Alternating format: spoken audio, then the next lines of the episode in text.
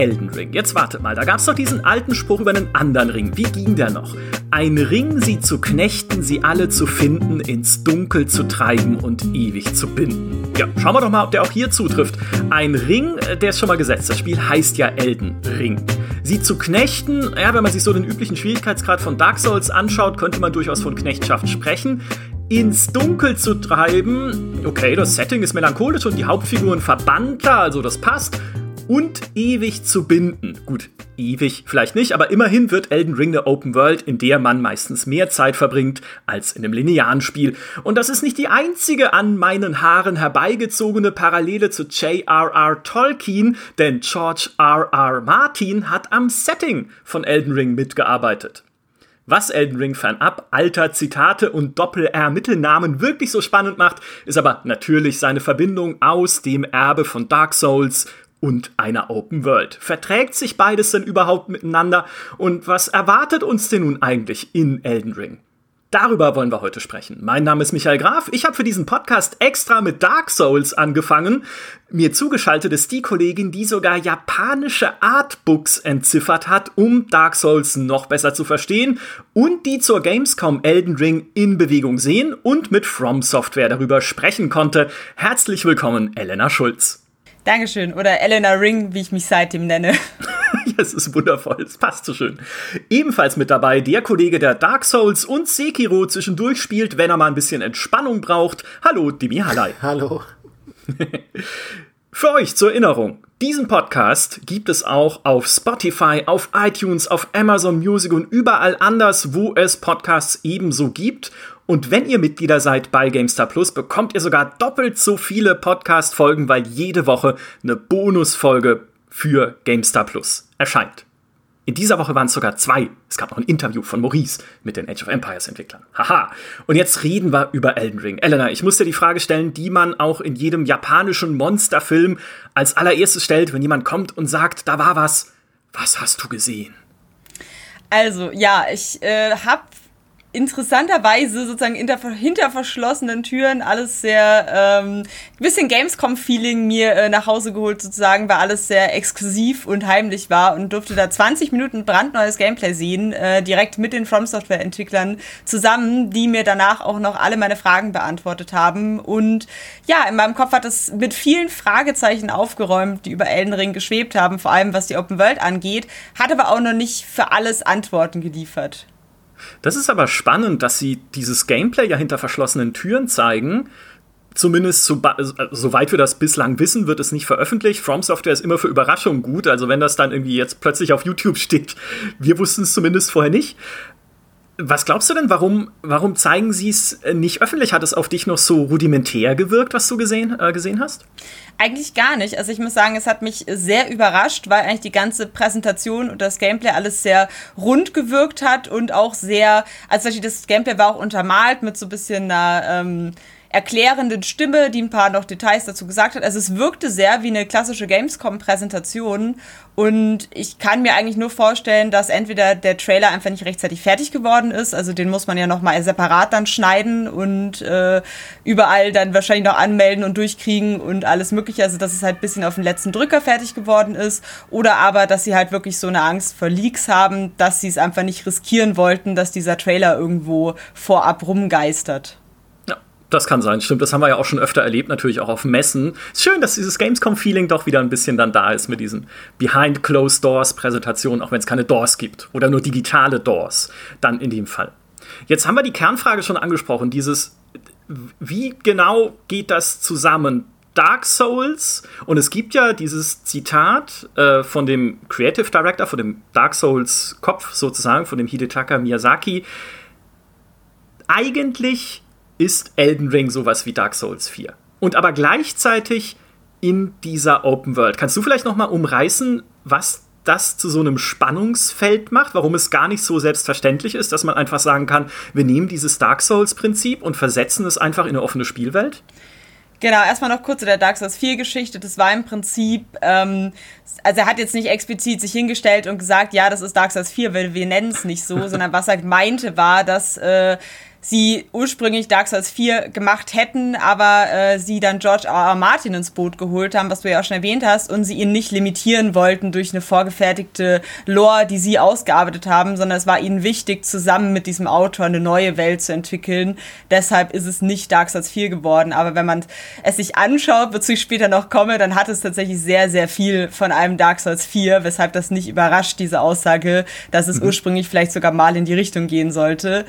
Und äh, ja, zu dem Open World Spannungsfeld, da habe ich damals, nachdem äh, man erstmals Gameplay zu Elden Ring gesehen hat, eine Kolumne geschrieben, weil das die Frage war, die mir am meisten unter den Nägeln gebrannt hat, nämlich wie kann das funktionieren, dass Dark Souls äh, in eine Open World übertragen wird, weil wenn man äh, Dark Souls kennt, dann weiß man, dass äh, dieser Frustfaktor und dieses, dass man irgendwie unfair überrascht wird in den Spielen, dass es eigentlich nur passiert, wenn man unaufmerksam spielt, weil diese ganzen Level so durchdacht gestaltet sind, dass du jede Gefahr und jede Falle eigentlich vorhersehen kannst, wenn du halt bedacht vorgehst und die Umgebung beobachtest. In der Open World kann das aber eigentlich nicht funktionieren, weil der Entwickler nicht weiß, von wo ich komme und wo ich hingehe. Es ist ja alles offen und dementsprechend äh, fehlt diese Berechenbarkeit, äh, die der Entwickler dann kontern kann was für mich schwierig vorstellbar gemacht hat vorher, wie Dark Souls sozusagen in der Open World nicht super frustrierend und unfair werden kann und wie das trotzdem noch seinen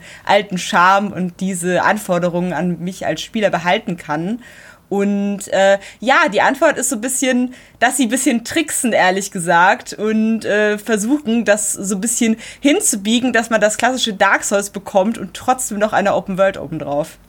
Ha, das ist ja, ich meine, für alle, die jetzt Dark Souls nicht kennen, und bis gestern Abend habe ich auch dazugehört, zumindest was das Spielerische angeht, es ist ja schon so, dass Dark Souls ein sehr bedachtes Leveldesign einfach hat. Ne? Also wenn du irgendwie denkst, okay, ich gehe jetzt mal oben rum im Turm, dann erlebst du halt bewusst von den Entwicklern dort platziert fünf Skelette, die dir aufs Maul geben. Und wenn du sagst, okay, ich gehe mal hinten lieber über die Brüstung, weil es war ja schon auch ein bisschen offen natürlich Dark Souls, dann wirst du dort von Bogenschützen beschossen stattdessen. Ne? Also du hast halt dann tatsächlich, du merkst überall, okay, jemand hat sich wirklich hingesetzt und sich Gedanken gemacht, was hier an dieser Stelle passiert, auf das du in dem Fall dann reagieren musst, möglichst gut. Oder du wirst halt mit Pfeilen gespickt und musst wieder beim Lagerfeuer anfangen. So wie genau, aber oft ist es eben zum Beispiel so, angenommen, du gehst zu den Bogenschützen, dann siehst du vielleicht durch ein Fenster die Skelette, die dich sonst überrascht hätten und kannst die von da wiederum selbst mit dem Bogen ausschalten, weil du diesen Weg gewählt hast. Also das ist auch ein bisschen so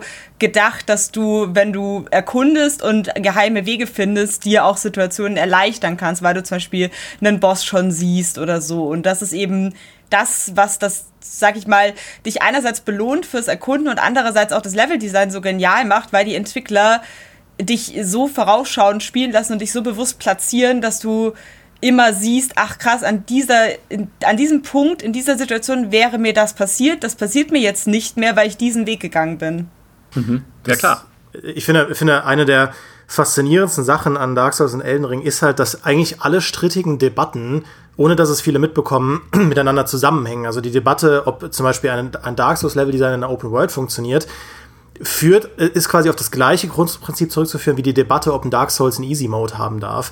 Ähm, worüber man relativ wenig spricht, ist, dass die, die Souls-Spiele, die richtigen Souls-Spiele von From Software eigentlich mit die empathischsten Spiele sind, die es gibt. Das, oder man kann es negativ ausdrücken, das, ist, das sind Psychospiele. Ja, also die, was, was Dark Souls Level Design so fantastisch macht, ist, dass es Emotionen lenkt. Und zwar extrem präzise, wie ein Skalpell.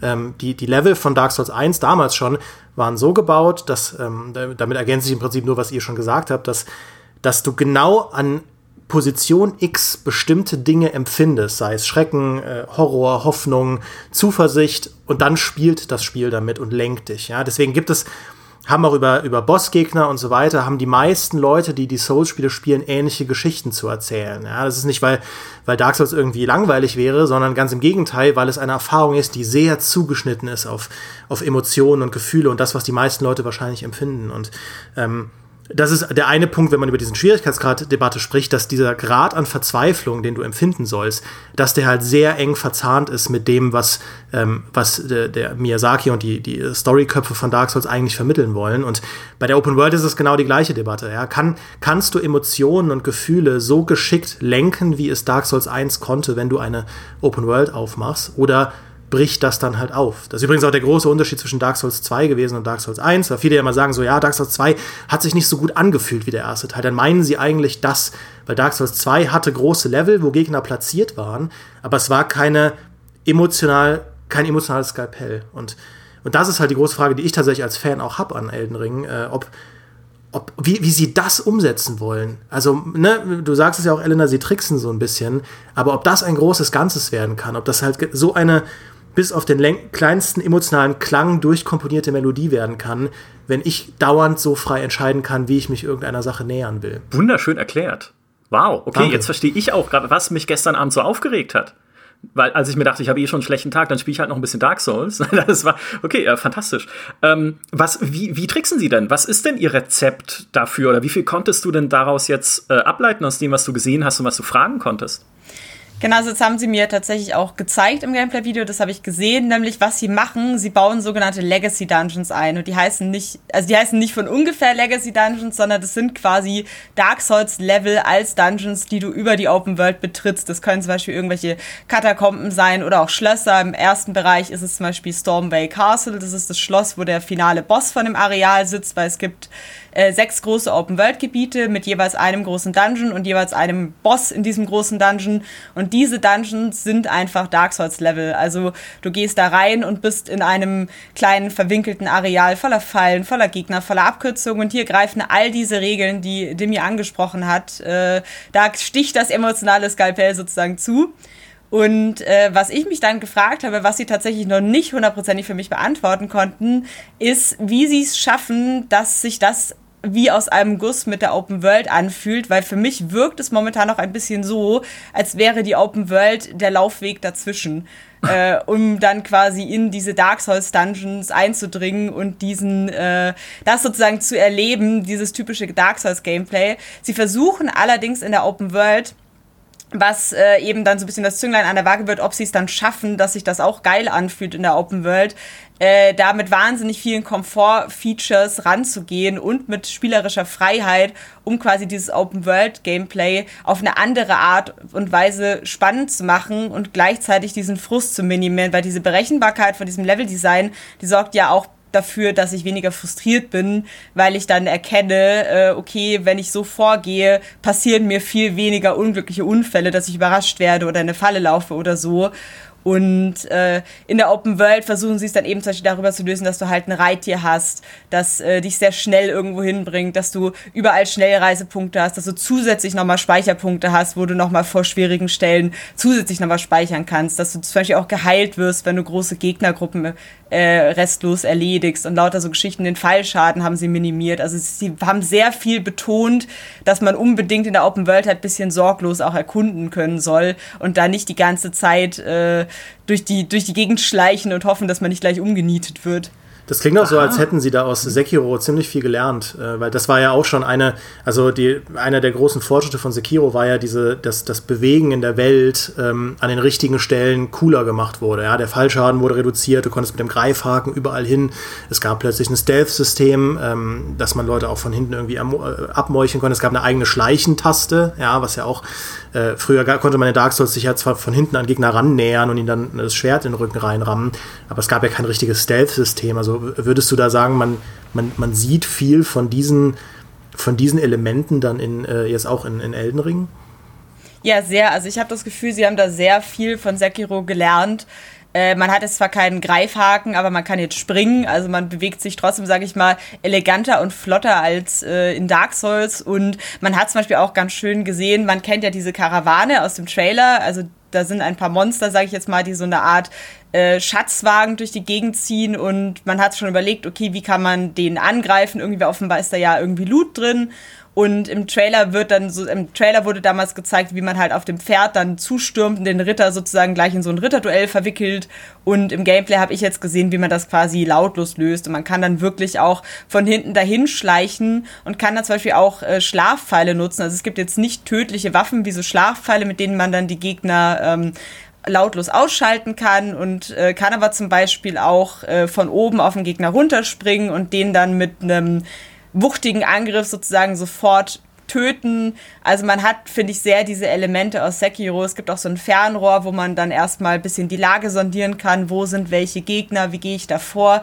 Also dieses Stealth-System und Planen haben sie sehr aus Sekiro übernommen und es passt auch sehr gut rein, wie ich finde. Hast du denn schon ähm, irgendwie, kannst du schon einschätzen, wie weit diese Freiheit in der Herangehensweise geht? Weil ich, das ist tatsächlich, finde ich, ein Ding. Normalerweise ist ja der Kampf in Souls-Spielen so Dreh- und Angelpunkt, wenn es drauf ankommt. Ja, die Bosskämpfe, diese epischen Bosskämpfe gegen riesige Feinde, ja, oder auch diese, dieses äh, ähm, irgendwie Besiegen von besonders schwierigen Gegnern. Und mir klingt es, also ich, ich sehe zumindest das Risiko, dass wenn ich alternativ die Option bekomme, diese Gegner auch einfach mit einem Stealth-Angriff von hinten zu erledigen, dass das viel von dem zerbrechen könnte, was ja Dark Souls und die Souls-Spiele eigentlich so herausragend macht. Zum Beispiel, dass halt Leute bei YouTube Videos hochladen, wie sie den Boss halt nur mit der Donkey Konga Trommel besiegen. Ja, das ist ja, das wird ja irgendwo dann überflüssig, wenn du einen Gegner also wenn, wenn es im Prinzip einen Königsweg gibt, äh, wie du jemanden per Stealth einfach von hinten abmeucheln kannst. Und Sekiro hat es ja dann so ein bisschen, das klingt jetzt gemein, aber so ein bisschen half-assed gelöst, dass du mit Stealth halt leichte Gegner ausschalten konntest mit einem Angriff und bei den Dicken dann meinetwegen eine von diesen zwei Lebensleisten wegbekommst. Aber danach musstest du trotzdem kämpfen. Du musstest trotzdem irgendwie die, also wer, wer Sekiro spielt, muss trotzdem dieses Schwert meistern und diesen Schwertkampf meistern. Ähm, vermittelt das Gameplay da schon so ein bisschen ein Gefühl dafür, ob das jetzt wirklich anders ist oder ob diese Herangehensweise mit den Stealth, mit den von oben drauf Angriffen und so weiter, ob das echt eher so ein, ein bisschen ein, jeder findet so seinen eigenen Stil in derselben Kunst äh, ist. Das ist eine spannende Frage, die habe ich Ihnen auch gestellt und Sie haben sie mir jetzt noch nicht, äh, sag ich mal, restlos beantwortet, dass Sie irgendwie sagen, ja, man kann alles äh, mit Stealth lösen. Was Sie aber gesagt haben, ist, dass es Ihnen beim Balancing sehr, sehr wichtig ist, dass jeder sozusagen seinen Weg wählen kann und dann halt aber trotzdem über ein Gefühl von Fortschritt hat. Also sie haben es zumindest so ausgedrückt, als könnte man diesmal bewusst sich für einen Weg entscheiden, weil auch ihr Argument bei Elden Ring ein bisschen ist, ja, wir haben jetzt nicht das eine neue Feature, sondern wir haben halt diese Vielfalt an Features aus unseren bisherigen Spielen, die sich jetzt zu dem großen Ganzen verbinden, wo halt jeder seine eigene Herausforderung mhm. sucht, statt diese eine Kampfherausforderung meistern zu müssen. Also sie setzen dem Spieler nicht mehr so die Pistole auf die Brust und sagen, ja, du musst unser Kampfsystem lernen, sonst kommst du hier nicht weiter, sondern sie schreiben schon ein bisschen diese Freiheit groß. Also sie haben zum Beispiel auch gesagt, also wenn man sich da erinnert, bei Bloodborne gab es diesen Gascon, Gascon, diesen furchtbaren Boss, wo ich einen Nachmittag lang saß, den nie weiß, weil, ja. wir den, weil wir den nicht im Koop gemacht haben, aber währenddessen drüber geredet haben, wie ich versagt habe. Und Äh, den konnte man ja schwächen, indem man äh, ein bestimmtes Item gefunden hat und mitgenommen hat. Und das wird es in Elden Ring zum Beispiel auch geben, dass man Bosse äh, sich da ra raustricksen kann, ein bisschen, indem man so ein Item findet. Oder auch zum Beispiel bei diesem ersten Dungeon eben auch, dass man, da kann man durch die Vordertür reingehen und kann sich sofort allen Gegnern stellen. Oder man geht hintenrum rein und bekommt dann wieder einen Winkel, dass man äh, einen großen Gegner mit einem Schlafpfeil erledigen kann. Mhm. Und also sie haben zumindest betont, dass es wichtig ist. Ich konnte noch nicht 100% sehen und sagen, ob es dann wirklich äh, komplett valide ist, zum Beispiel das Spiel komplett Stealth zu spielen. Ich glaube es ehrlich gesagt nicht, weil, ja, weil du auch nicht jeden Gegner, sag ich mal, optimal erreichen kannst aus einer Stealth-Position und weil es dann auch wirklich, glaube ich, einfach zu, zu leicht wäre. Da hast du jetzt äh, quasi meine nächste Frage schon beantwortet, weil bisher hatte ich so das Gefühl, oder zumindest so den, den Eindruck, dass diese Legacy Dungeons, die da drin sind, sich ein bisschen so darstellen wie so eine Instanz in einem MMO. Wo du halt einfach ein schillerndes Tor hast, trittst hindurch und bist dann in einem Schlauch, sozusagen aus der Open World. Aber wenn ich dich richtig verstehe, ne, dann haben die ja auch unterschiedliche Zugangspunkte und unterschiedliche halt einfach Möglichkeiten, sie in Angriff zu nehmen. Wenn da irgendwie, weiß ich nicht, eine Burg steht oder so, kannst du halt sagen, okay, ich klopfe an die Vordertür, ich äh, gehe durch die Kanalisation, ich spring mit dem Pferd drauf oder so. Also das gibt's dann schon.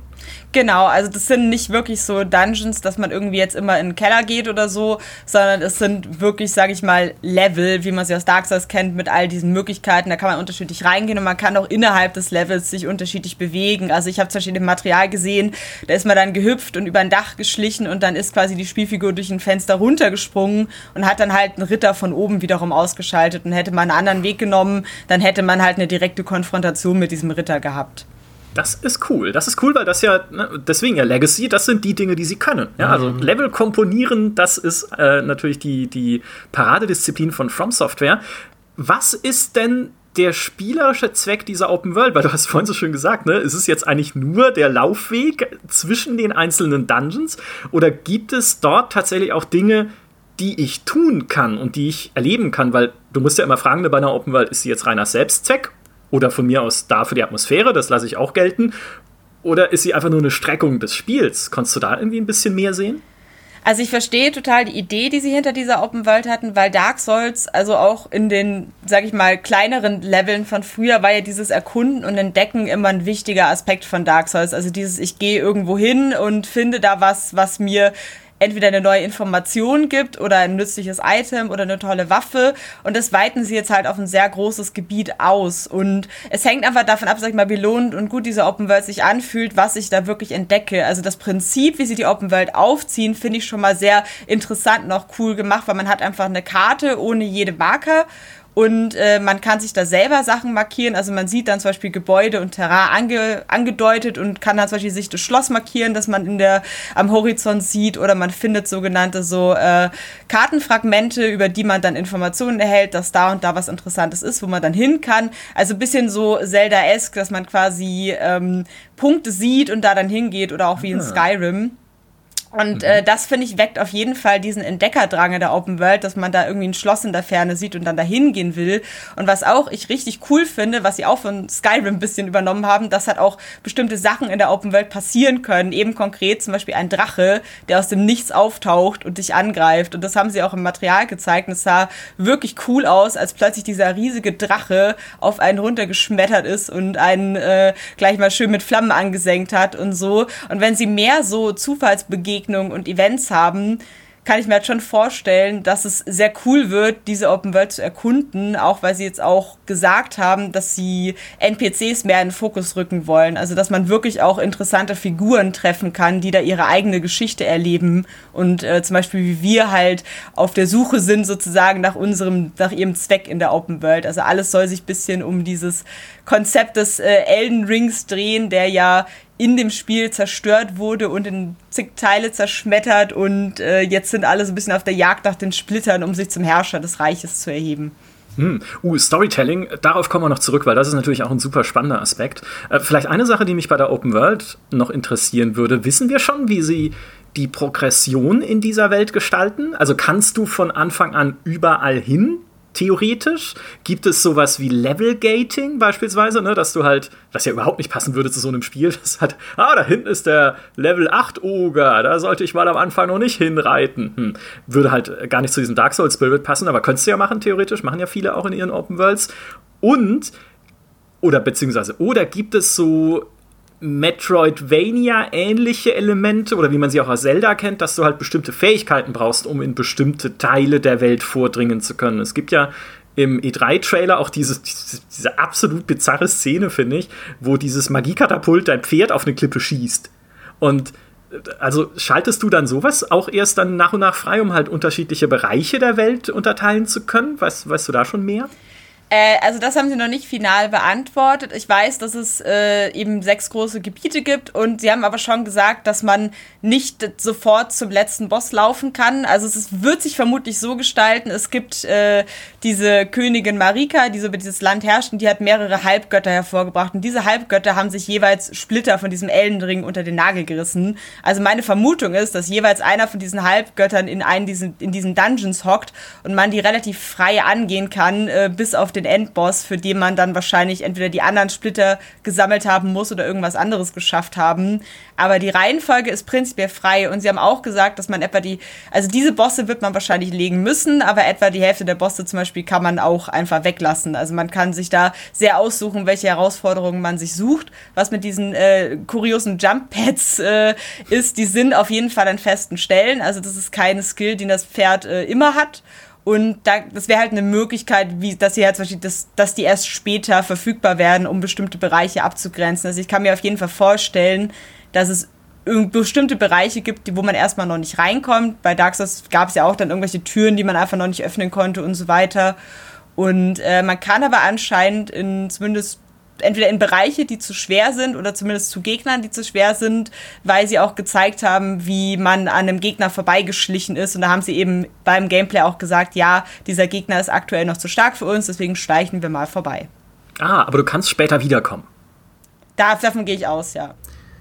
Ich ähm, finde, in dem, was du gesagt hast über diesen Drachen, der da in der Open World plötzlich runterkommt, also nur in, den, in dem, was du da erzählt hast, steckt eigentlich eigentlich meine größte Sorge, aber gleichzeitig das größte Potenzial für diese Open World. Ähm, weil, weil ich musste natürlich sofort an den Drachen denken aus Dark Souls 1. Ja? Wer immer Dark Souls 1 gespielt hat, weiß sofort, welche Stelle das ist. Und das zeigt halt auch, wie gut Dark Souls ist. Äh, aber der, der, der Drache in Dark Souls 1, das ist halt eine Erfahrung, die alle machen, die Dark Souls spielen. Ja? Das, da, da läufst du über eine Brücke und du hast gerade dein erstes Gebiet hinter dir, hast diese ganzen leichten Gegner besiegt und denkst dir, ach ja, cool, und auf dieser Brücke stehen nur so ein paar so ein paar untote Hanseln und du denkst, ach ja, jetzt habe ich so ein Gefühl von, ich habe das Spiel gemeistert. Und dann fliegt halt von hinter dir ein Drache über diese ganze Brücke und versenkt halt alles, die ganzen Gegner und dich natürlich dann auch. Ähm, das heißt, du fühlst, fühlst diese Verzweiflung, wie soll ich denn an diesem Drachen vorbei? Und jedes Mal, wenn du halt versuchst, über die Brücke zu laufen, verkokelt der Drache dich. Und äh, das, diese Szene soll dich halt lehren, okay, ich muss mir die Umgebung genau anschauen, es gibt halt einen Weg unter der Brücke durch, da muss ich dann aber auch lernen zu balancieren, weil natürlich unter dieser Brücke kann man schnell abstürzen, es sind überall Gegner und so weiter und so fort. Das heißt, diese, diese eine Brücke, ja, die einen vielleicht eine halbe Stunde kostet, um darüber zu kommen und das alles rauszufinden, lehrt so viele einzelne Dinge und es ist so wichtig, dass man das für die Dark Souls-Erfahrung mitnimmt. Bei dem Drachen aus Elden Ring, den du jetzt skizziert hast, denke ich mir halt, okay, wenn den jetzt aber nur 50% der Spielerschaft überhaupt mitbekommen. Ja? Welchen, welchen Effekt hat das auf die Gesamtwahrnehmung von dem, was dieses Spiel eigentlich ist, auf die Atmosphäre, auf die emotionale Reise und so weiter? Und ist das nicht vielleicht auch eigentlich cool, weil es mehr diesen Skyrim-Effekt ins, ins äh, Souls-Universum bringt? Also dieses Gefühl von, das ist meine ganz eigene Reise, wo du dann zu deinen Leuten gehst und sagst, hey, ich bin da diesen, diesen Hang entlang gelaufen und habe da irgendwie so ein paar Untote gesehen an einem Feuer und dann kommt plötzlich so ein Drache von oben runtergeflogen und ich äh, skizziere jetzt nur, ich habe es ja nicht gesehen, aber kommt dann runtergeflogen und verspeist die alle. Äh, und das war meine ganz eigene Erfahrung, die nur ich gemacht habe. Und dann erzählt man diese Lagerfeuergeschichten von Dingen, die einem passiert ist und diese ähm, ähm, diese Karawane oder so, die auch in deiner Preview beschreibst, Elena, die äh, wird dann plötzlich in, bei dem einen wird es dann halt angegriffen von dem Drachen, bei dem anderen nicht und so weiter und so fort. Ähm, also ich sehe da auch durchaus Potenzial und das ist, finde ich, das, was mich interessiert, ob diese Open World ähm, eigentlich nur eine Vergrößerung von dem ist, und das klingt ja auch danach, wie du es auch beschrieben hast, von den Sachen, die man erkunden kann und so, dass man halt irgendwie Items da finden kann, dass es viel ums Entdecken geht. Das klingt mir nach einer Vergrößerung von dem, was Dark Souls halt ausgemacht hat. Was ich mich frage, ist, ob diese Open World auch noch eine ganz eigene Note bekommt. Ja, also zum Beispiel, dass man irgendwie Lust hat, in dieser Welt auch zu leben, zu existieren. Ich kann es mir kaum vorstellen, es ist eine Souls-Welt, aber ähm, also, ne, dass, dass irgendwie so eine ganz neue Perspektive entsteht darauf, was es heißt, in einer Souls-Welt unterwegs zu sein. Das, das erschließt sich für mich noch nicht so ganz, ob das so ist. Ja, das haben sie tatsächlich noch nicht gezeigt. Sie haben es nur gesagt, dass sie es theoretisch vorhätten, nämlich eben über die NPCs. Also sie haben halt erklärt in ihrer Präsentation, dass sie halt das Gefühl haben, dass die Leute keinen so rechten Zugang zu den äh, zur Story oft finden, weil die Figuren äh, nicht im Fokus stehen, sondern eher so, sag ich mal, höhere Konzepte. Und äh, deswegen wollen sie es bei Elden Ring jetzt auch anders machen und basierend auf der Mythologie von George R. R. Martin äh, da so eine Art Charakterdrama inszenieren, was nicht heißt, dass sie jetzt quasi einfach Game of Thrones machen und äh, auf ihren bisherigen Storytelling-Stil äh, pfeifen, sondern man muss sich weiterhin Dinge zusammenpuzzeln. Es wird aber alles sehr viel fokussierter auf die Figuren. Man trifft zum Beispiel auch, äh, im Gameplay-Material hat man gesehen, diese Frau, die auch schon im Trailer zu sehen war am Anfang, die einem das Pferd, glaube ich, gibt, die heißt äh, Melinda oder Melina. Es ist halt einfach so eine, ähm, ja, so eine junge Frau, die so ein bisschen diese Fire, Firekeeper-Rolle einnimmt und die hat irgendwie auch so ein mysteriöses Wundmal am Auge. Und ähm, es kann halt jetzt eben sein, dass sie wirklich dann versuchen, mir halt mehr so Figuren wie sie an die Hand zu geben, mit denen ich dann mehr zu tun habe als kryptische Dark Souls-Dialoge, also die dann auch eben eine eigene Agenda haben und mit denen ich dann sage ich mal, mehr erlebe und mehr verbinde, weil sie eben sagen, sie wollen dadurch die Immersion letztlich auch steigern. Es würde aber halt zum Beispiel keine belebten Städte oder so geben, wie jetzt in einem Skyrim, weil sie da von Anfang an gesagt haben, äh, dass das einfach nicht ihre Kernkompetenz ist und dass sie sich eher auf ihre Stärken konzentrieren wollen. Mhm. Das ist, finde ich, ne, das ist ein äh, spannender Balanceakt, weil sie ja auch schon zusätzlich in Interviews gesagt hatten, dass es doch auch wieder so sein wird wie in Dark Souls. Man muss sich die Story oder zumindest Teile davon selbst so zusammenpuzzeln. War ja auch eigentlich eine der Sachen, die viele Menschen an Dark Souls halt so faszinierend finden, dass es so viel, so tolle Tiefe gibt in diesem Universum, aber sie versteckt sich halt in Details, für die du aktiv das Spiel erleben musst. Ne? Also es reicht halt nicht, da durchzurennen, alles wegzuklicken und nur einen Ring anzulegen, sondern musst ja halt auch seine Gegenstandsbeschreibung durchlesen beispielsweise. Und wenn sie in Elden Ring halt einerseits Charaktere einbauen, die ein bisschen komplexer einer, ja, sind und halt dich auch durch ein bisschen diese Story durchführen, aber andererseits dieses, diesen Puzzle-Charakter beibehalten wollen, das ist doch auch irgendwie ein Kontrast. Ich weiß nicht, hast du da ein bisschen mehr zugesehen, was diese Puzzle-Elemente wieder angeht? Nee, also da haben sie einfach gesagt, es wird sehr wie in Dark Souls sein. Also ich denke, da kann man sich wieder darauf einstellen, dass man halt wieder Itembeschreibungen findet ähm, und sich dann da selber einen Reim drauf macht. Also ich bin da selber noch neugierig, wie sie das mit den Figuren verknüpfen wollen, dass es sich nicht so ein bisschen dass, dass es halt irgendwie zusammenpasst und halt auch wieder sich wie aus einem Guss aus äh, anfühlt. Also ich habe da sehr das Gefühl bei vielen Elementen noch, dass ich mir noch nicht ganz sicher bin, wie sie das jetzt so zusammenbringen wollen, dass es sich nicht übergestülpt irgendwie anfühlt. Und an sich finde ich den Gedanken nämlich ganz cool, dass man vielleicht halt wirklich diese Szenen mit den Charakteren hat und dann aber vielleicht zusätzliche Informationen in so Items und so findet, die einem dann wieder einen neuen, eine neue Facette von dieser Figur oder von dieser Situation zeigen, die man vorher erlebt hat oder so. Also es wird auch viel von so Intrigen gesprochen, Verrat, Konkurrenz, weil ja auch wir eben danach streben, sage ich mal, der Herrscher dieses Landes zu werden. Und es gab es ja in Dark Souls 1 auch schon ein bisschen, dass halt auch Leute dann mehr oder weniger mit uns um unsere Rolle konkurriert haben. Und das wären halt spannende Aspekte, aber wie genau sie die rausbringen wollen, haben sie mir jetzt auch noch nicht richtig gesagt. Kann, also man kann zumindest mutmaßen, dass sie vielleicht diesen Stil von Sekiro aufgreifen, weil da, war, da haben sie auch so ein bisschen diesen, dieses Doppelmanöver gebracht, dass du auf der einen Seite immer noch diese Itembeschreibungen hattest und sehr viele Dinge kryptisch geblieben sind. Ähm, und auf der anderen Seite eine Story, die aber in ihrer in ihrem Kern trotzdem verständlich war. Ja, du bist der Beschützer von diesem äh, Gotteskind und musst halt alles machen, um dieses Gotteskind zu retten. Und du hast einen, einen, Vater, der irgendwie total unzufrieden ist mit dir und gerätst so ein bisschen in den Konflikt von deinem Vater und deiner Aufgabe. Also das waren Dinge, die waren in Zwischensequenzen und so weiter ziemlich verständlich man konnte nur trotzdem nicht beantworten, was heißt denn jetzt genau Gottes Kind, was ist denn eigentlich mein Vater, was macht er eigentlich und wer ist, wer ist das und so. Also ne, es gab trotzdem extrem viele Lücken, die man füllen musste, aber die Story war klarer präsentiert als jetzt beispielsweise in Dark Souls 2, das ja super kryptisch bleibt. Ich kann mir vorstellen, dass sie, das ist eine reine Spekulation, dass sie da in diese Richtung gehen. Stimmt, mhm. das würde sehr gut passen. Ja. Wenn wir was anderes, was natürlich auch mit der Story zusammenhängt, ist, wenn wir eine Open World haben, dann gibt, dann ist sie ja assoziiert automatisch mit diesem Freiheitsbegriff. Ich kann gehen, wohin ich will. Ne? Und ist das übertragbar auf die Story in Elden Ring? Also kann ich auch da, wir haben ja schon gesagt, ne, du kannst unterschiedliche, zumindest in einem gewissen Grad, unterschiedliche Herausforderungen, unterschiedliche Reihenfolge angehen, aber kann ich denn Entscheidungen treffen in dieser Story? Das haben sie tatsächlich noch nicht beantwortet, aber ich kann es mir vorstellen, dass es Entscheidungen geben wird, auch zum Beispiel, weil eben dieser erste Dungeon, ähm, bevor man den betritt, da trifft man halt einen NPC, der da irgendwie arbeitet und der hat sagt so, yo, ich kann dir das Tor öffnen, aber ich würde dir empfehlen, hinten rum zu gehen und dem kannst du dann quasi sagen so, nö, äh, ich gehe trotzdem vorne rum, ich vertraue dir nicht oder ja, cool, danke, ich äh, gehe hinten rum und das heißt, es gibt ja irgendwie dann so, so ein, sag ich mal, System, wo man mehrere Antworten hat. Und ich kann, also es würde ganz gut passen, weil sie eben auch so betonen, dass Freiheit ihnen so wichtig ist, dass sie es auch bei der Story äh, über Entscheidungen äh, da integrieren. Aber ich habe es jetzt noch nicht explizit gesehen. Okay. Zumal ja die, also die Zielsetzung des Spiels ist ja dieser zerbrochene Elden Ring, der ja ursprünglich dieser Königin Marika, heißt sie, glaube ich, ne, ihre Macht gewährt hat und die goldene Ordnung aufrechterhalten hat, ist ja zersplittert in diese sechs Fragmente? Mehrere Fragmente? Äh, sagen wir mehrere, ich weiß ja. nicht genau.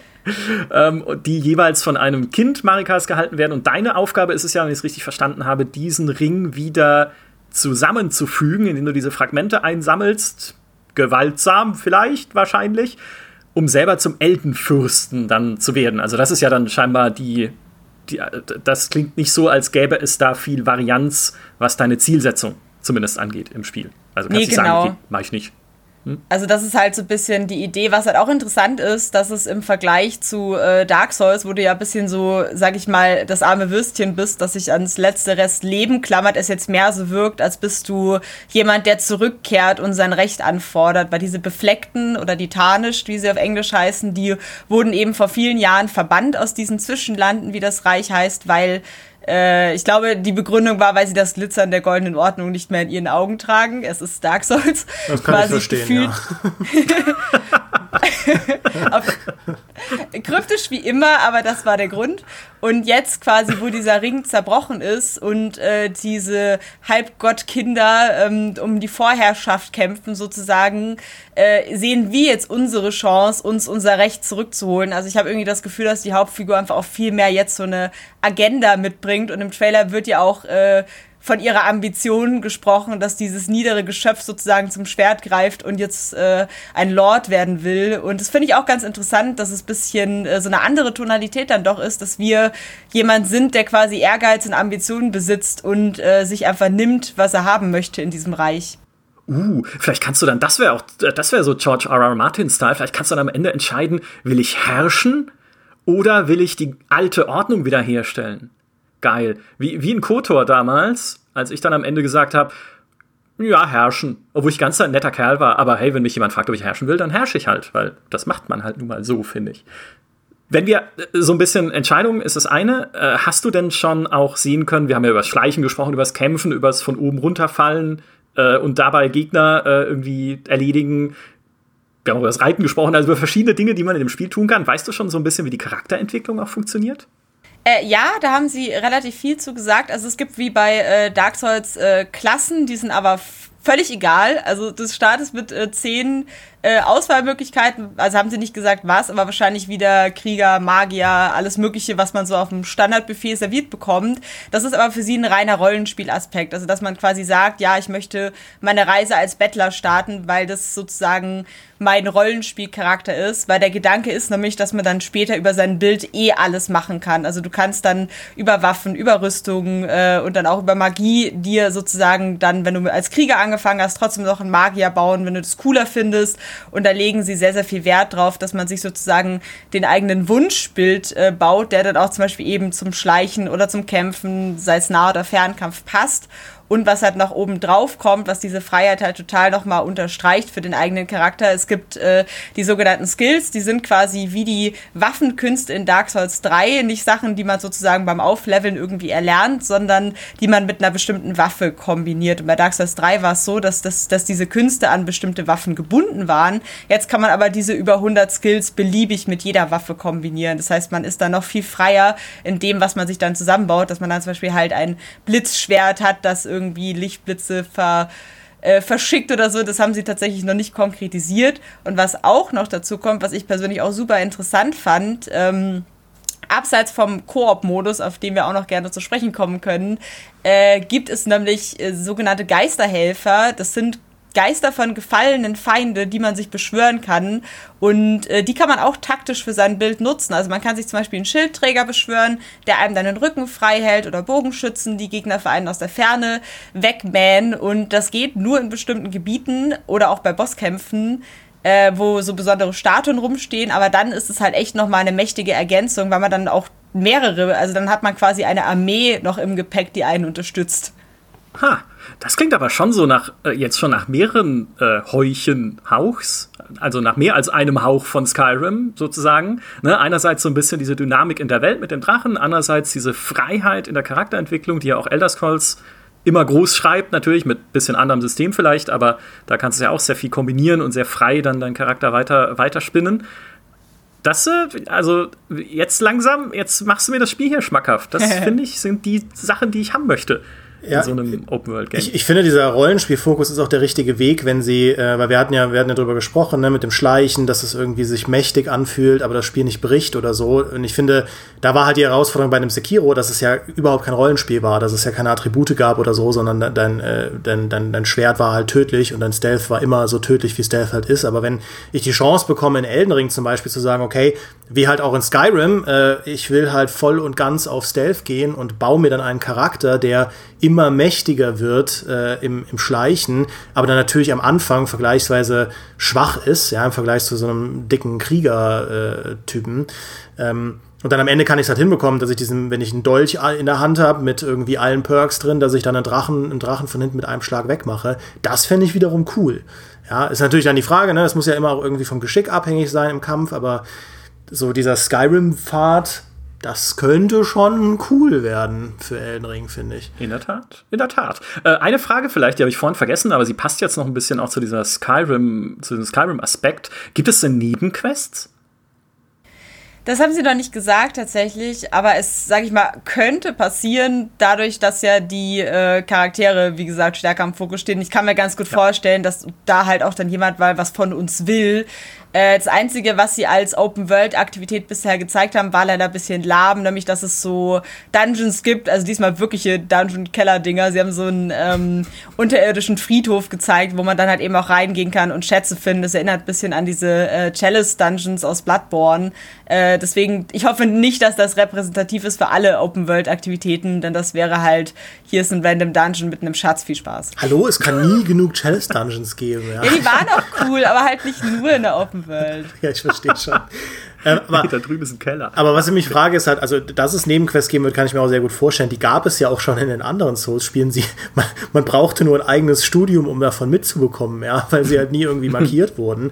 Also, da, das frage ich mich halt, wie sehr, wie sehr Elden Ring dir solche Dinge auch anzeigt, markiert. Also, wie, wie auch die Spielerführung dann ist äh, und, und, und irgendwie, ob, das, ob es einen Questlog gibt, in dem man diese Dinge festhalten kann, wie das mit der World Map ist und so weiter. Ja, ohne Fragezeichen geht nichts. Ja, ich brauche ja diese Fragezeichen, ja, wie man. ja, unbedingt das Beste, was From Software goes full Ubisoft. Das wäre so gut. Das ist oh ja Gott. wirklich fantastisch. Ich habe es ja vorhin schon anklingen lassen. Also es gibt eine Karte, und äh, die ist halt quasi, also die bestückt man sich selbst mit äh, eigens äh, erstellten Markern für interessante Orte. Es gibt aber auch diese Kartenfragmente und es kann gut sein, dass man erst diese Fragmente finden muss und wenn man die gefunden hat, werden dann vielleicht auch Fragezeichen an der, auf der Karte markiert oder zumindest irgendwie Hinweise, hey, hier ist irgendwie ein Charakter, der gibt in den Nebenquest oder so. Also ich kann mir vorstellen, dass sie es äh, nicht ganz 100% kryptisch machen, weil sie eben auch so sehr bedacht darauf sind, dass diese Open World niemanden abschreckt. Ähm, deswegen, da werden sie sich, glaube ich, schon ein bisschen öffnen, diesem Prinzip. Aber sie werden, glaube ich, versuchen, es nicht zu äh, offensichtlich zu machen, weil sie ja andererseits betonen, dass Entdecken und Erkunden, so diese Abenteuerlust, ihr, ihre große Open World Philosophie irgendwo auch ist. Ja, weil äh, das, das ist halt genau der Punkt. Ne? Bei den Nebenquests äh, also ich weiß, wie frustriert ich wäre, wenn ich auf der einen Seite mir alle NPCs im Kopf behalten muss in einer Open World und dann kommst du irgendwo hin und dann ist der NPC verschwunden. Und dann quasi ist dann die Lösung so, ja, aber du hast, du hast du nicht aufgepasst, dass der vor zwei Stunden gesagt hat, dass er nur noch bis zum Nachmittag des heutigen Tages da ist und dann eventuell weiterzieht oder so. Und so, so war es ja dann oft. Also oft war es so in so Souls-Spielen, dass ich irgendwo hin bin, dann waren plötzlich die Leute weg Nee, was, was, was habe ich denn verpasst? Was ist denn passiert? Und weil ich dann irgendeinen Gegenstand gefunden oder mit irgendwem geredet habe und hätte ich irgendwie mitbekommen sollen über irgendeine Itembeschreibung, dass die andere Person das vielleicht mitbekommen und doof finden könnte, babababa. Ja, also äh, da, da glaube ich, müssen sie halt irgendeine Form von Zugeständnis an mich machen, äh, sonst wird das ja nicht mehr handhabbar in so einer riesigen Welt. Ja. Könnte man natürlich mit Environmental Storytelling dann machen in dem Fall. Dann sind halt da Fußspuren, die wegführen und denen du folgen kannst oder so. Aber das ist jetzt vielleicht schon wieder zu spekulativ. Also, das können wir ja einfach jetzt so noch nicht wirklich einschätzen. Was, was mich an der Welt noch interessieren würde, ist äh, eine ganz simple Frage, die aber unmöglich zu beantworten ist, für alle, die es nicht gesehen haben, ist, wie wie atmosphärisch sah es denn aus? Klingt jetzt doof, weil Atmosphäre ist immer sowas nicht so Greifbares, aber gerade das Bewegen durch so eine Welt kann ja viel für ein Spiel tun, finde ich. Selbst wenn die Welt an sich nicht so interaktiv ist, siehe auch in einem Cyberpunk, wo es halt einfach cool ist, zu Jazzmusik mit dem geklauten Sportwagen durch diese Stadt zu fahren, auch wenn du nicht in jedem Nudelshop Nudeln kaufen kannst. Für dich zumindest. Wie, wie war denn da dein Eindruck von dieser Elden Ring-Welt?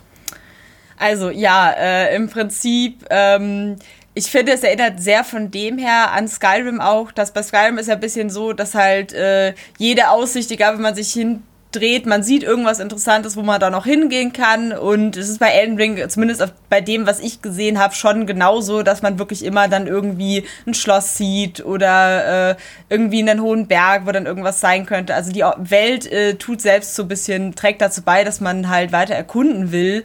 Äh, es war auch von dem her sehr atmosphärisch, dass zum Beispiel auch die Musik wirkt direkt wie aus Dark Souls genommen und draufgepackt und jeder, der Dark Souls gespielt hat, weiß, dass das einen fantastischen Soundtrack auch hat. Das Einzige, wo ich ja glaube, dass Leute ein bisschen enttäuscht sein könnten, es sieht auch wirklich sehr aus wie Dark Souls. Also von den ganzen Ideen her, dass man sagt, ja, okay, man hat irgendwie bisschen äh, dunkle Laubwälder und äh, irgendwie ein Sumpf, der auch sehr düster ist und eine äh, Ruinenstadt, die versunken ist und auch sehr düster ist. Also es ist halt alles dieses klassische Prinzip einer dunklen, verfallenen Welt, das From Software so liebt. Und äh, also es hat schon seine Momente, auch gerade in diesem ersten Gebiet, wenn man dann diesen Erdtree hat, diesen äh, großen Baum über allem, der dann so als goldenes Astwerk über allem ragt und so. Das sieht dann schon richtig cool aus oder auch wenn das Licht dann durch die Wolken bricht. Also es hat seine Momente, aber die hat Dark Souls ja auch. Aber es ist jetzt nicht so, dass es irgendwie total kreatives Design ist, was einen total überrascht, weil da völlig exotische Gebilde sind oder so. Also alles so im Rahmen von Landschaft und Ruinen ist doch eher erwartbar. Das heißt, du mhm. hast äh, Burgen, Sümpfe und Wälder erlebt genau. und Giftsümpfe und was, ja, okay. Burgruinen, ja, Burgen, Burgruinen, Keller. ehemalige Burgen. Ähm, aber ist, bewegt sich da viel? Also, weil es ist ja schon eine melancholische, eine leere Welt auch. Also, es ist ja auch eine zerstörte Welt, ne, in dem Sinne. Äh, ist da, also kann man da, NPCs gibt es ja nicht so viele, das hatten wir schon, aber gibt es da irgendwie Dinge, die sich bewegen, Tiere, die, die Seelen der Toten, die aus dem Blattwerk rieseln, keine Ahnung. Äh, Gegner hauptsächlich. Also es ist schon äh, wie bei Dark Souls, dass man quasi halt vor allem Gegner in der Umgebung hat. Äh, auch glaube ich, weil wenn das jetzt noch alles voller Tiere wäre, dann wäre ja wieder die Kommunikation nicht mehr ganz klar. Ist es jetzt was, was mich tötet? Ist es nur ein Tier? Stimmt. Äh, deswegen, da glaube ich, äh, sind sie auch wieder darauf bedacht, da keine falschen Signale zu senden. Es gibt aber natürlich neue, andere Gegnerdesigns, die auch ganz cool sind. Mich als Vogelfan hat zum Beispiel gefreut, dass ein Kampf gegen einen Falken mit Klingen an den Beinen war zwischendurch, den man auch beschwören kann, wie man auf einem Screenshot gesehen hat. Also man kann sich sozusagen einen Vogelfreund holen. Ähm, ja, also Stell mir jetzt einen Vogel vor, der so einen kleinen Heiko unten, unten dran hat. So. genau das habe ich gesehen. Niemand kann ja. mir das Gegenteil beweisen. Mhm. Also die Gegnerdesigns sind super kreativ und eklig und gruselig wieder. Also das haben sie, ich meine, das ist auch einfach ihre Königsdisziplin, aber so die Welt ist halt stimmungsvoll, aber irgendwo berechenbar. Aber ich finde, das ist schon so ein, schon ein Knackpunkt, oder? Also ich, ich, das ging mir schon bei Dark Souls 3 so, dass ich bei From Software manchmal so ratlos bin, dann, also es gibt dann Spiele wie Bloodborne und Sekiro, wo ich das Gefühl habe, die explodieren in Kreativität. Da ist ja wirklich keine Idee in irgendeiner Form lame. Ja? Und dann, und Dark Souls 3 war auch ein gutes Spiel. Es war nur, finde ich, nicht das, was ich nach Bloodborne erwartet hätte, weil es wieder so sehr zurück. Eigentlich war es ja quasi, äh, ich will, ich will, nicht unfair sein, weil ich weiß, Souls-Fans werfen sonst sofort mit Steinen, aber mit Pebbles. Ähm, aber äh, es wirkte schon so ein bisschen wie halt Dark Souls 1, nur in besserer Grafik für eine andere Konsolengeneration. Und das, was du jetzt erzählst von Elden Ring, klingt für mich halt auch eigentlich nach einer Art Spiel, das vor Sekiro hätte kommen. Weißt du, so ein Stealth-System, aber kein Greifhaken, wo man so schon ein bisschen schleichen kann, aber eigentlich auch nicht dieses coole Movement hat von einem Sekiro. Und dann eine Welt, die dann doch wieder aus Sümpfen, Burgen, Plateaus, Gebirgsdingern und sonst irgendwas besteht und halt aus klassischen Souls-Dungeons, da frage ich mich schon, ob das Ding am Ende vielleicht, also ob es origine so originell ist, wie man vielleicht hoffen könnte bei From Software, weil die doch eigentlich super originell sind. Das ist tatsächlich auch das Ende meines Fazitkastens, weil ich mich am Ende nämlich frage, ja, also quasi, wenn man es als Dark Souls 4 begreift und so, dann wirkt das alles echt super und dann sieht es auch, als würde es super werden. Aber was ich persönlich habe halt einen wahnsinnigen Respekt vor From Software als Entwickler. Ich meine, die haben ein ganzes Genre mit den Souls-Likes geprägt. Die sind für unfassbar kreative, spannende Ideen äh, bekannt. Die haben mit Sekiro ihr eigenes Prinzip nochmal weiterentwickelt. Es hat wieder funktioniert. Es war anders und richtig gut. Und Elden Ring fühlt sich nicht wie eine Weiterentwicklung an. Also Elden Ring fühlt sich wirklich an, als hätten sie gesagt, okay, wir machen jetzt noch mal Dark Souls mit einer Open World. Und natürlich habe ich jetzt nicht äh, das komplette Bild. Also es kann sein, dass es einfach noch Dinge gibt, die mir jetzt noch nicht klar sind, nach dem, was ich gesehen habe aber es fühlt sich nicht wie eine Weiterentwicklung an und das finde ich ein bisschen schade bei einem Entwickler, der es meiner Meinung nach drauf hätte, die eigene Formel noch mal auf ein ganz anderes Niveau zu hieven. Ja, das ist halt, das ist ja wieder Erwartungsmanagement, ne? weil ich glaube auch von dem, was du erzählst und was ich gesehen habe, Elden Ring könnte ein richtig cooles Spiel werden, so wie Dark Souls 3 auch einfach ein super gutes Spiel war. Ähm, ich, ich, auch das Kämpfen und so weiter, von dem, was du skizzierst, klingt halt nicht. Also, Sekiro hat in meinen Augen eines der besten Kampfsysteme, die jemals entwickelt wurden. Und das haben die mal einfach so in, Anführungs-, in dicken Anführungszeichen aus dem Ärmel geschüttelt, nachdem sie schon ein eigenes Genre begründet haben. Und jetzt kommt halt Elden Ring mit einem Kampfsystem, das eher wieder nach dem klingt, was man halt schon in Dark Souls 3 hatte. Also diese Schwankungen finde ich extrem spannend, äh, also wo das auch vielleicht herkommt und da mal irgendwie auch dahinter zu gehen, wo auch die Schwerpunkte liegen. Ja, es kann ja auch einfach sein, dass das nicht, dass das nicht der Schwerpunkt ist von, von Elden Ring, sondern dass meinetwegen diese Open World und dieses Erschaffen einer, einer ganzheitlichen Welt, dass das einfach der Fokus ist und sie sich gesagt haben, bei allen anderen Kategorien machen wir eine relativ klassische Dark Souls-Erfahrung. Kann ja sein. Ja. Oder sie sagen sich einfach, okay, lass uns das Ganze versetzen in der Open World, um es auch zugänglicher zu machen. Ne? Also so ein bisschen Dark Souls, nicht, dass es erfolglos gewesen wäre bis hierhin, aber noch mehr zu öffnen, einfach für eine Zielgruppe, die sich dem bisher verschlossen hat, einfach weil man dachte, ich will halt nicht 400 Mal auf den Friedhof gehen und von Skeletten mhm, umgebracht ja. werden. Und ihr merke ich am Trauma, ja, der, vom ersten Friedhof in dem Mistspiel. Das ist auch der falsche Weg, ja. Ja, ja, ah, uh, ich will aber. Ich habe sogar jetzt, ich habe schon paar, paar sind schon hinüber. So. Äh, sie kommen nur wieder, wenn man neu reingeht. Toll. Äh, ach, ist das übrigens Elden Ring so? Kommen die Gegner zurück, wenn du, wenn du rastest?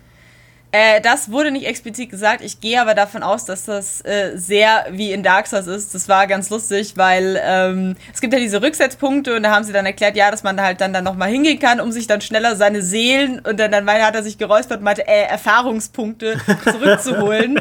ähm, also sie haben selber gemerkt, dass es im Prinzip wohl das Gleiche ist gefühlt. Und ähm, cool. besser hätte ich es auch nicht sagen können. Also ich gehe davon aus, dass dieses ganze Risk-Reward-Seelenprinzip einfach eins zu eins von Dark Souls übernommen wird, weil ja auch diese Bonfires gibt es auch genauso wie in Dark Souls, die heißen nur Sides of Lost Grace, aber es sind halt Bonfires. Ähm, also sehr, sehr viel ist da auch sehr wie in Dark Souls. Du hast auch was ganz Spannendes gesagt, nämlich dieses zugänglicher. Es gibt auch ein anderes Zitat noch von Miyazaki-san, der eben auch sagt, für ihn ist Elden Ring das Spiel für die Leute, die äh, Dark Souls nicht gespielt haben, weil sie Angst davor hatten, aber immer Bock auf das Worldbuilding und ja. äh, die ganzen Ideen von Dark Souls hatten. Und ich glaube, das ist die Philosophie, mit der sie da rangehen. Ja, für mich. Ja, danke, genau. Miyazaki-san. Das ist, das ist ja nett, dass ihr ein Spiel für mich macht, aber so fühlt es sich für mich auch an, so vom, vom Zuhören her einfach. Äh, ein letzter Aspekt, den du vorhin schon mal kurz angedeutet hast, ist der Koop-Modus, weil man kann es ja mit bis zu drei anderen Personen spielen, glaube ich. Also insgesamt kannst du so eine kleine Vierergruppe machen. Und das haben sie schon korrigiert, leider. Es sind jetzt doch nur noch zwei Personen. Also du äh, und du, noch wer? Genau, nee. also es sind jetzt insgesamt drei Personen. Ah. Also quasi du kannst zwei Freunde rufen. Ich okay. vermute, das hat technische Gründe, weil auch zum Beispiel du kannst das Pferd im Koop nicht benutzen.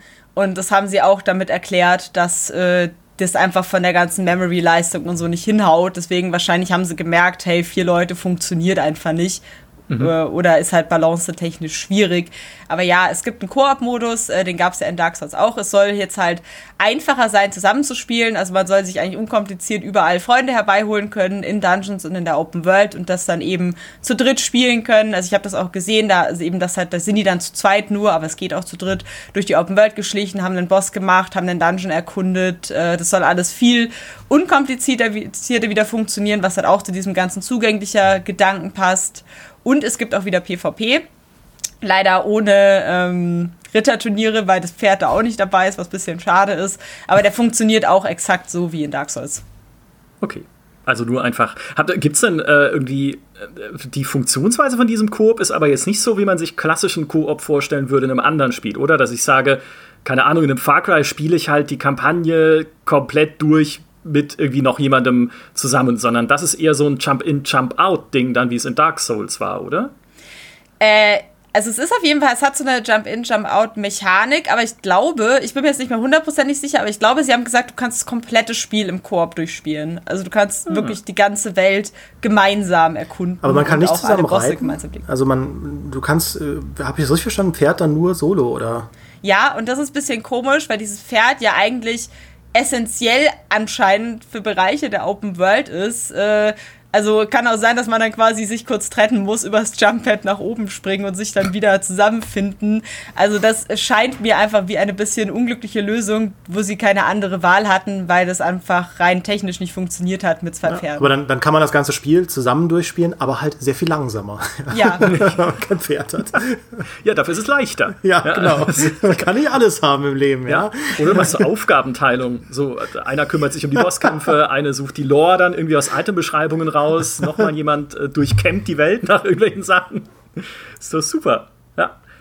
Das ist im Prinzip, ich weiß nicht, hast du noch mehr so Punkte auf dem Zettel, die du jetzt raus, raus äh, Sherlocken konntest aus dieser Gameplay-Präsentation, aus dem Interview?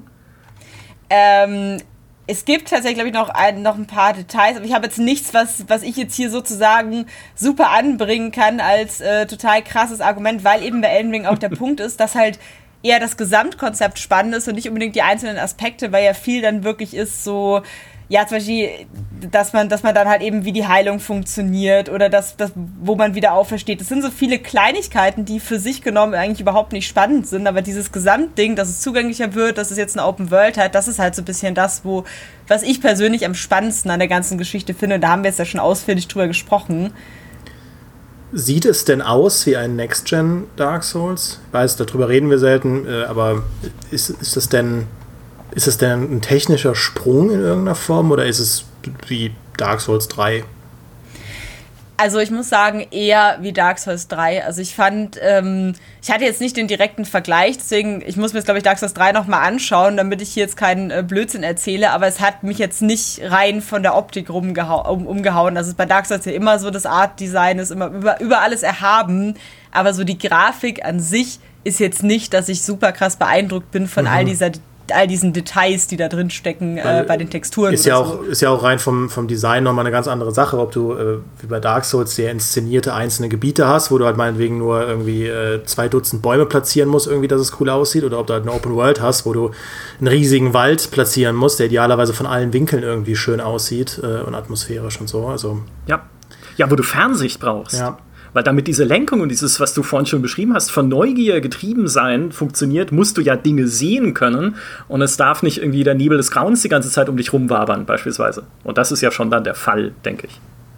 Ja, also so eine gewisse Weitsicht hatte man auf jeden Fall. Das ist halt, glaube ich, eher so, wenn man jetzt irgendwie total krass dichte Vegetation oder so erwartet, aller Assassin's Creed Valhalla. Also es ist schon hübsch und es hat es auch so Wälder, wo dann eben auch viel so hohes Gras ist und auch Blumen und so. Also es ist schon sage ich mal, da ein bisschen detaillierter als jetzt in Dark Souls, aber es ist halt nicht das, wo mir jetzt die Kinnlade runterklappt, weil ich das nächste große Next-Gen-Spiel gesehen habe. Mhm. Okay. Vielleicht eine letzte Frage noch zu dem, was du gesehen hast. Das war ein Teil vom Spiel, also eine Präsentation so ganz klassisch, die so aus der Mitte rausgechoppt war, oder? Also nicht der Anfang des Spiels tatsächlich. Es ist fast der Anfang. Also es ist quasi kurz vorm Boss des ersten Gebietes. Dann ist aber die Präsentation weiter nach hinten gesprungen und hat sozusagen nochmal ein anderes Gebiet gezeigt, auch um zu zeigen, hey, die sehen ein bisschen anders aus, unsere Biome. Also es war quasi so, ja, ich hätte zwar relativ früh im Spiel, aber nicht so die ersten 20 Minuten oder so. Ah, okay, weil da habe ich ja jetzt den perfekten Vergleich, weil ich ja nur den, den Anfang von Dark Souls kenne, hätte ich jetzt sagen können, okay, aha, aha, dann ist das also der Anfang von Elden Ring. Ein Friedhof, ähnlich ja, ja. oder anders. ja. Können wir dann auch nachträglich machen. Das ist mir sehr wichtig, ja. das ist der einzige Punkt, an dem ich mitreden kann. Nee, super, das, ist, das klingt sehr spannend und es klingt nach einem Spiel, auf das ich auf jeden Fall äh, jetzt doch noch gespannter auch warte, auch dank dieser ich bin ein simpel gestrickter Mensch, dank dieser Skyrim-Parallelen. Es ist halt, äh, das Konzept ist es, was dieses Spiel ausmacht. Hast du auch sehr schön gesagt, ne? Dieses, die, dies, das Zusammenwirken von allem, was sie da reinbauen, wird am Ende das Spannende sein. Wie das, äh, also was, was das für ein Gesamtkunstwerk ergibt. Und ich finde, der, der Weg klingt cool. Äh, Release ist am 21.01.2022. Chance vertan, es hätte der 22.02.2022 sein können, wäre ein besseres Datum, aber so ist es. Es ist, wie Vielleicht es ist. wird es ja. noch. Hoffentlich nicht. Oh Gott. Oh Also sie sind zuversichtlich. Sie haben noch mal betont, also wir haben sie auch gefragt, quasi, ob, ähm, ob das dann sozusagen auch klappt. Und sie haben gesagt, ja, sie sind gerade beim Polishing und Feintuning und das sollte alles kein Problem sein, was wieder die Frage aufwirft, warum es jetzt keinen Trailer zu sehen gab oder Gameplay. Ja, wir werden es vielleicht erleben noch. Äh, oder es kommt halt dann, wie gesagt, From Software ist immer für eine Überraschung gut. Vielleicht ploppt dann einfach das Gameplay irgendwo auf und das heißt, okay, hier ist es jetzt doch. Man weiß es nicht. Wir sind gespannt. Lieben Dank, äh, Elena Ring äh, und äh, lieben Dank Dim Souls, wie du hier in unserem Aufnahmeprogramm heißt. Fantastisch. Für den coolen Talk. Das war eine Menge Infos über Elden Ring. Ich hoffe, es hat auch allen Spaß gemacht, die uns zugehört haben. In diesem Sinne, vielen Dank und macht's gut. Bis zum nächsten Mal. Tschüss. Tschüss. Tschüss.